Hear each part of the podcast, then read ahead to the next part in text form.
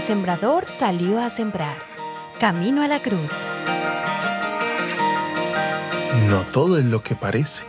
En cuántas oportunidades hemos sido atraídos por algo que nos parece hermoso, dulce a primera vista, pero resulta en toda una experiencia amarga en la que se va desconfigurando esa hermosura.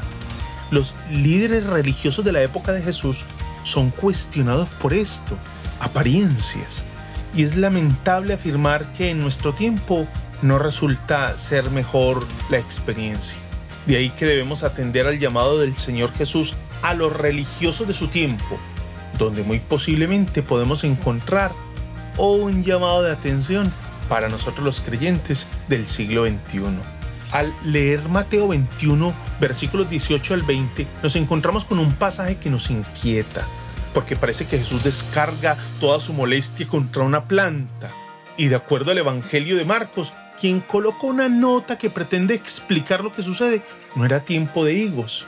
Abril, que es el tiempo en el que ocurre este suceso, no era temporada para cosecha de higos. Aunque para finales de marzo, algunas clases de higueras producen unas brevas comestibles que salen juntamente con las hojas.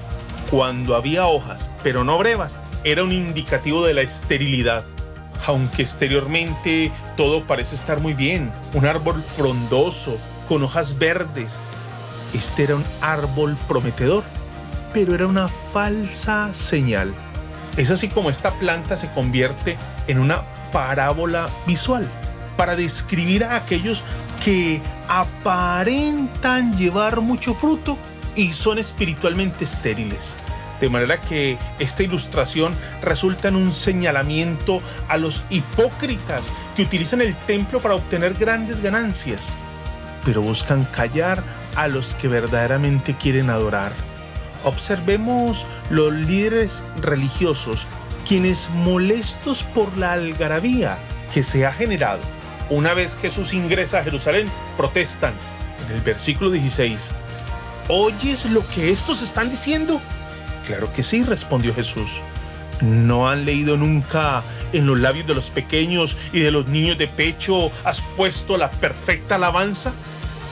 Este resulta en un llamado para sus oyentes originales y para nosotros.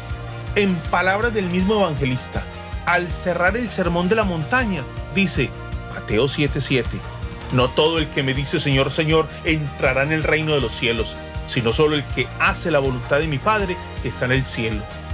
Este es un constante llamado del Señor para quienes se confiesan como creyentes, pero viven como si no lo fueran.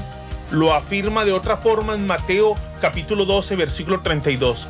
El árbol se le reconoce por su fruto.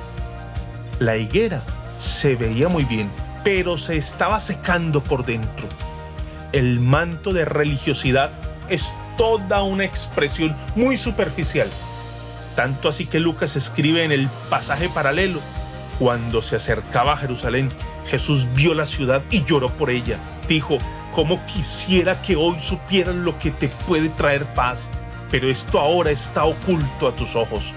Y Mateo en el capítulo 23 hablará de los ayis, en los que acusa a los maestros de la ley y fariseos, con expresiones como los maestros de la ley y los fariseos tienen la responsabilidad de interpretar a Moisés. Así que ustedes deben obedecerlos y hacer todo lo que les digan, pero no hagan lo que hacen ellos, porque no practican lo que predican. Hay de ustedes, dice el versículo 13 del mismo capítulo 23, maestros de la ley y fariseos hipócritas eran como la higuera, frondosos, con apariencia de ser verdaderos creyentes y de portar buenos frutos, pero no era una realidad, eran solo apariencias. De ahí lo radical que fue el Señor con la higuera. Nunca más vuelvas a dar fruto, le dijo, que al instante se secó la higuera. O las palabras que dijo a aquellos que parecían reconocerlo como Señor. En el Sermón de la Montaña, jamás los conocí, aléjense de mí, hacedores de maldad, que estas no sean las palabras que el Señor tenga que emitir hacia nosotros. Para esto debe nuestra vida ser la de un verdadero discípulo, que oye y hace la voluntad de Dios, no que simula hacerla. El camino a la cruz es un camino de obediencia honesta y sincera. Dichoso es el que oye y retiene la semilla. La semilla. La Semilla del Día es una producción de Iglesia Presbiteriana Cumberland.